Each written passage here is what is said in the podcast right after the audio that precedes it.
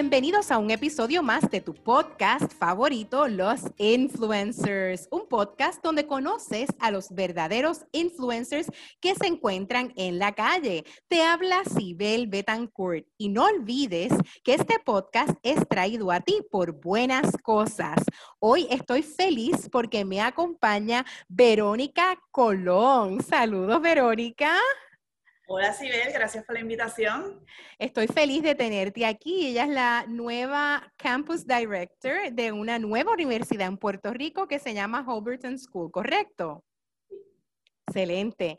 Pues eh, yo traje a mi invitada porque ella es una joven emprendedora, innovadora y está con este gran reto de comenzar este nuevo proyecto en la isla. Sin embargo, sus inicios fueron bastante interesantes. Ella es una chica de San Lorenzo, ¿correcto? De San Lorenzo, del pueblo de Chayán. Excelente. Y me ha estado bien curioso porque ahora eres una mujer súper bien preparada, ¿verdad? Tienes tu preparación académica, pero esos no fueron tus inicios. Entiendo que tu mamá inicialmente no quería que tú fueras y estudiaras en la universidad. Dame un poquito más de eso, cuéntame. No, me voy a matar. Eh, no, o sea, yo recuerdo bien claro cuando dije, mami, quiero ir, eh, ellos se, se, se, sacrificaron para que yo fuera una buena escuela, un buen colegio. Y, y, el momento llegó que me gradué y dije, pues quiero ir a la universidad, me gusta estudiar, me encanta. Y mi mamá dijo, pero ¿por qué? Así nunca te vas a casar si vas a la escuela. Y yo eras primera generación, eras la primera en la casa que aspirabas a esto, ¿ok? Y eso tuvo que haber sido un reto de por sí. Sí, fue un reto. El primer año tuve que vivir con monjas. En Río Piedra hay una casa de monjas el trato fue que yo vivía con las monjas el primer año y podía ir a la universidad. Wow, o sea que, ¿verdad? De un hogar, de, por lo que veo católico. Mi mamá, mi papá no, mi papá estaba como que, ay. Me encanta. Y entonces iniciaste tus estudios en este reto, en un nuevo escenario de vivir con estas monjas en la UPR Río Piedras, tú solita. ¿Cómo fue ese proceso y qué fue lo que estudiaste? Eh, pues, pues mira, tuve mucha suerte que mis roommates eh, eran excelentes, todavía somos, somos amigas y nos hablamos. Y, pues establecí esas relaciones con ella desde de ya y está, dos de nosotras estábamos estudiando lo mismo, estudié psicología, porque no sé, no sé, en ese momento dije, pues suena bien entender a la gente y estudié psicología, sin embargo ahora me doy cuenta que ese no era mi llamado. Yo estudié eso porque no, nunca, no conocía a nadie en mi familia que fuera a la universidad, eh, no sabía cuáles eran mis opciones y, pues dije, voy a estudiar psicología. Y fue, el primer año fue bien emocionante, bien, bien emocionante. Y a mí me encanta estudiar y todos los días aprendiendo cosas nuevas. Y la UP es fascinante para esto. Encontré una profesora, la profesora Nilsa Medina, que, que, quizás todos los que han estudiado en generales sociales la conocen. Y ella como que me moldeó, como que dijo, tú tienes talento, pero vamos a, vamos a aprender esto y ella pues como que me, me, me puso bajo su ala, me, fue una muy buena... O que te mentorió, te mentorió, encontraste, ¿verdad? Y eso es una bendición. Son pocos los estudiantes que tienen la oportunidad primero de comenzar esa relación o esa buena relación con ese profesor que se convierte en ese mentor, que entonces te ayuda como en ese proceso de toma de decisiones. Yo, en verdad, en toda la experiencia que llevo dentro de la universidad, encuentro que en muchas ocasiones los estudiantes se sienten perdidos. Y, el tener esa, esa persona que te ayuda en ese proceso es, yo creo que es uno de los puntos más maravillosos. Puedo presumir que esa persona te mentorió a tener otras oportunidades fuera de la universidad, ¿verdad? ¿Qué experiencias tuviste que enriquecieron ese proceso? Ella, eh, eh, trabajé en campamentos de verano con ella. Ella trabajaba en campamentos, en aquel momento se conocían como comunidades especiales bajo la administración de Y, trabajé, ella me, despertó este sentido de, conciencia social y ayudar al prójimo y ayudar a, con mis conocimientos a otras personas. Y me, también me dijo, tú puedes hacer mucho más de lo que estás haciendo porque no solicitas a una beca, porque no solicitas a trabajar como investigadora en lo que estás haciendo. Y busqué yo sola, me senté, solicité un, un, proyecto que no sé si todavía está en la UPI, que se llama CORE, que era Career Opportunities in Research and Education Training Program del, del, National Institute of Health, y ahí fue que me formé profesionalmente, me, me ayudaban a solicitar para internados de verano, fui a Minnesota en un verano que hacía frío, no sé por qué, y, eh, y, fui a Columbia University en New York con, estas becas. O sea que tu, tuve mucha, mucha, mucha suerte. Mucha fuerza. Ok, pero entonces pasó todo esto, estudiaste psicología, pero tú no estás ejerciendo la psicología. ¿Qué pasó a nivel profesional? Una vez culminaste ese bachillerato, ¿cuál fue el próximo paso? ¿Tú seguiste para maestría? Sí, es que si se ponen, la gente estudia mi carrera profesional, es como así, así, así. no es lineal, para nada es lineal. Al final todo hace sentido porque sin esa experiencia de investigación, yo no podría estar haciendo lo que estoy haciendo ahora, porque yo tengo ya ese, eso en, en mí de como que no sé algo, pues ya sé dónde buscar los recursos originales y reales y todo, y, y puedo tener una conversación con alguien de neurobiología para, para lo que me sirva. Pero, claro, claro. Eh, eh, nada, me gradué de la UPR, me dieron un fellowship en el National Institute of Health para trabajar con un doctor que se llama Carlos Zarate, que es el pionero en usar ketamina para tratar eh, depresión y trastorno bipolar. Fue una experiencia maravillosa, aprendí muchísimo, pensé que iba a hacer un PhD en neurobiología. Pero cuando pasé por la experiencia dije, yo no voy a hacer un PhD nunca en mi vida. Fíjate, me encanta porque en ese proceso de uno estar estudiando y de uno estar decidiendo qué es lo que uno quiere, a veces nos ponemos como que estos planes en mente de que esto es lo que voy a hacer. Y a base de esas experiencias muy buenas, a veces situaciones negativas nos dan la oportunidad de observar y mirar y decir, no, este no es el paso, déjame como que pivot, ¿verdad? Como que girarme 180 y tomar otro rumbo. Y eso fue lo que esta experiencia te brindó. Sí, sí, y, de, y por cierto, me enseñó a que no está mal volver a empezar. Si eso no es lo que me gusta, no está mal volver a empezar. Volvemos a empezar. Eh, fui a Georgetown un día porque estaba en DC, me enamoré de la universidad y dije, pues voy a solicitar una maestría aquí a ver qué pasa. y solicité y estudié política internacional con enfoque en procesos democráticos en Latinoamérica. Y gracias a esa maestría conseguí un trabajo en el Woodrow Wilson International Center for Scholars, que es un think tank en DC. Y estaba en el programa de Latinoamérica, tuve oportunidad de viajar muchas partes de Latinoamérica, conocí presidentes, trabajé mucho con embajadas, la vida de DC es así, eh, eso es normal en Washington DC. Eh, me dio unas destrezas de profesionales que incalculables. Y mi jefa en ese momento todavía somos muy buenas amigas, excelente, o sea, la mejor jefa del mundo. Y, y eso hace una diferencia, la, la forma en que te, te desenvuelves con, con, con, estas personas con las que trabajas.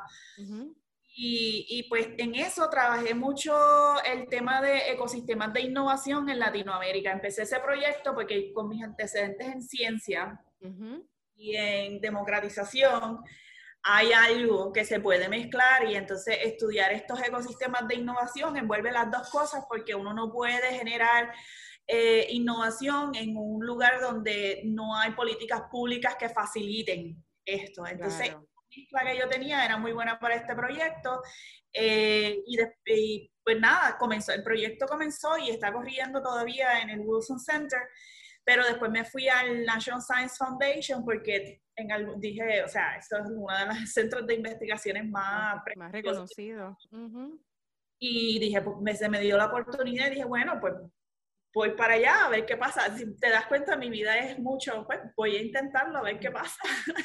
Pero me encanta porque te ha dado unas experiencias incalculables. O sea, ese voy para allá, ¿verdad? Lo que yo llamo el atreverte, el accionar, el no, no escuchar la voz interior que te dice no lo hagas, pueden pasar todas las peores cosas. Al contrario, te diste la oportunidad de decir, ok, pues qué tal, y vamos a hacerlo. Y te lanzaste.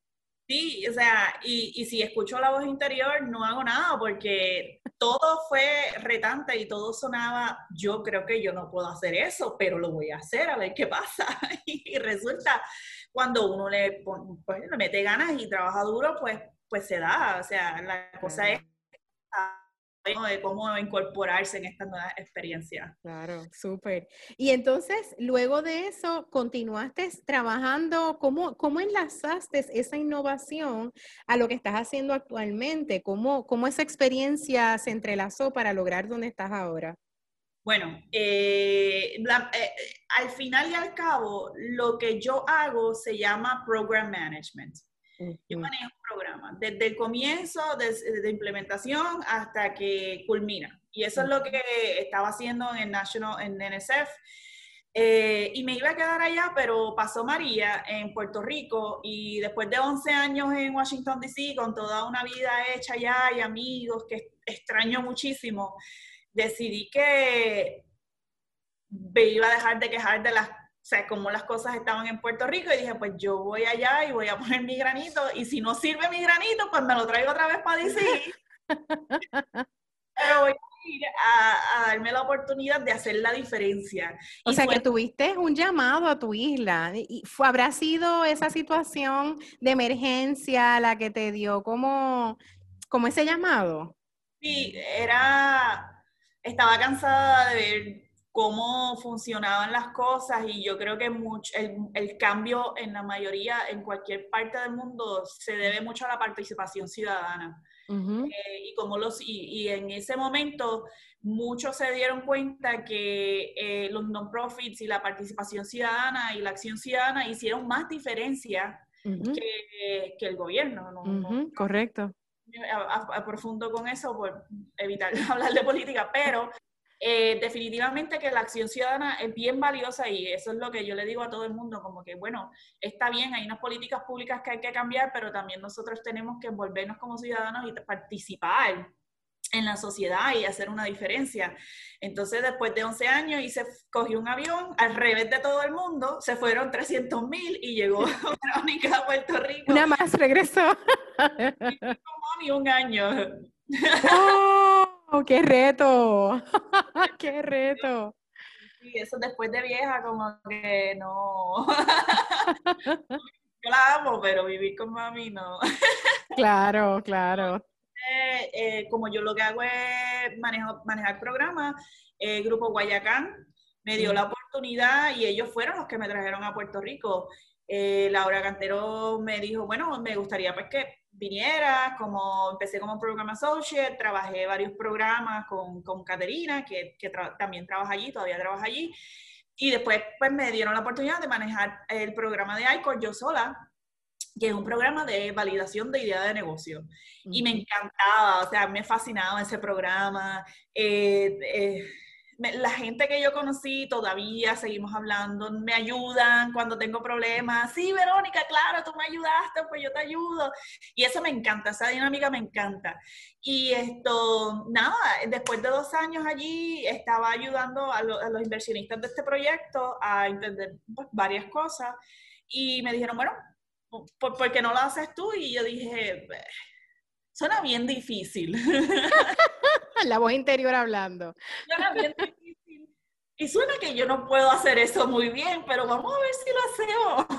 pero resulta que, que sí, lo, yo, yo creo que lo estoy haciendo muy bien y a pesar de todos, todos los obstáculos entre pandemia, terremotos, tormenta, eh, gente que no está trabajando, no está en sus oficinas, no puedo lograr hacer cosas porque no consigo a nadie. Hemos logrado nuestras metas y, esto va a ser un proyecto súper chulo. Muchas Háblanos un poquito de lo que es Overton para que la audiencia entienda, ¿verdad?, qué es y a qué se dedican. Sí, claro, Holberton es una escuela de programación software, pero no es, no es como una, no es una universidad, no se le da un bachillerato ni, una, ni un grado asociado, no se le da acreditación, no se dan créditos a estudiantes, se te certifica como un full stack software developer, que es una persona que puede trabajar cualquier cosa hacer una página web, hacer un videojuego, eh, pero más que nada les enseñamos a desarrollar estos algoritmos que ayudan a resolver problemas en, software, que es bien, una destreza bien importante. Y el enfoque es coding. Coding es el lenguaje que nosotros usamos para comunicarnos con las computadoras. Correcto. Entonces, esto, eh, tenemos una, el primer año en realidad nueve meses, es los fundamentos que cubrimos varios lenguajes, JavaScript, Python, C++, HTML, pero en realidad lo que les enseñamos a los estudiantes es cómo aprender para que cuando ellos terminen y se encuentren un nuevo reto, ellos sepan cómo aprender a, solucionarlo y no dependan de, oh, es que yo solamente sé JavaScript. No, ya tienes un conocimiento amplio. Y después hacer una especialización en Machine Learning, realidad virtual, realidad aumentada, eh, desarrollo de web o blockchain. Me encanta. Que en Puerto Rico, o sea, Ahí es, bien innovador. Eh, la primera clase se está formando as we speak. Me están ya termina el nivel 3. el cohort de enero y ya hay gente solicitando para enero. O sea que. Esto... O sea que esto es algo para cualquier edad, o sea, un adulto que tenga interés en aprender sobre coding puede solicitar. Excelente. O sea que es una oportunidad para todo el mundo en realidad. Yo creo que obviamente la informática se va a quedar con el mundo y las personas que tengan la capacidad de entender eso y de, ¿verdad?, atreverse a aprender eh, estos lenguajes, yo creo que van a tener una ventaja a nivel profesional más allá de cualquier bachillerato, maestría, doctorado que puedas tener. ¿Me, me equivoco?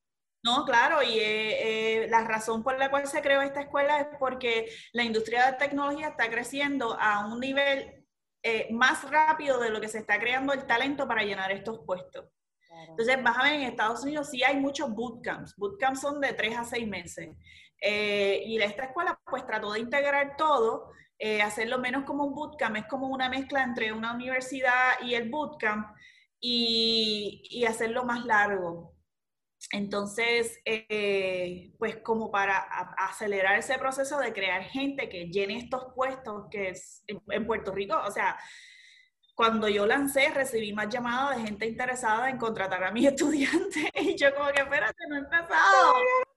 Pero ya tengo trabajo para ellos, así que eso es bueno. Eso es excelente, eso es excelente. Son pocos los universitarios que pueden decir que cuando salen de sus estudios ya tienen oportunidades de emplearse. Así que yo creo que eso es un plus que tú le puedes ofrecer a tus estudiantes. Me encanta. Yo, ¿verdad? Ya casi se nos está acabando el tiempo y poco a poco vamos a ir terminando.